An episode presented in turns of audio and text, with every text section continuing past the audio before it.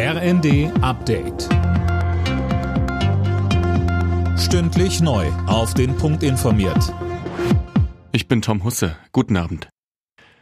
Auf Lebensmitteln in Deutschland soll es in Zukunft ein fünfstufiges staatliches Label zur Tierwohlkennzeichnung geben. Landwirtschaftsminister Özdemir hat seine Pläne dazu vorgestellt. Aus seiner Sicht profitieren auch Landwirte, da sich bessere Verdienstmöglichkeiten eröffnen. Für Verbraucher bringt das Label mehr Transparenz, sagt Özdemir. Sie wollen wissen, wie das Tier gelebt hat, deren Fleisch Sie in der Ladentheke kaufen.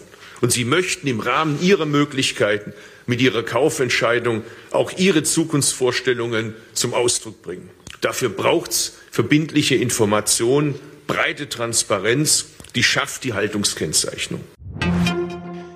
Die Gefahr durch Rechtsextremisten in Deutschland ist unverändert hoch. Das zeigt der aktuelle Verfassungsschutzbericht. Der Inlandsgeheimdienst hat etwa 13.500 gewaltbereite Rechtsextremisten auf dem Schirm.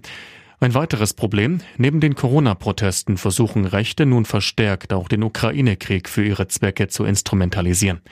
Der Verfassungsschutz rechnet wegen des Krieges außerdem mit verstärkten Cyberattacken, auch hier in Deutschland. Die Bundesregierung will ihr militärisches Engagement an der Ostflanke der NATO verstärken. Das hat Kanzler Scholz nach einem Treffen mit den Regierungschefs der baltischen Staaten in Litauen angekündigt. Aktuell sind einige hundert Bundeswehrsoldaten in Litauen stationiert.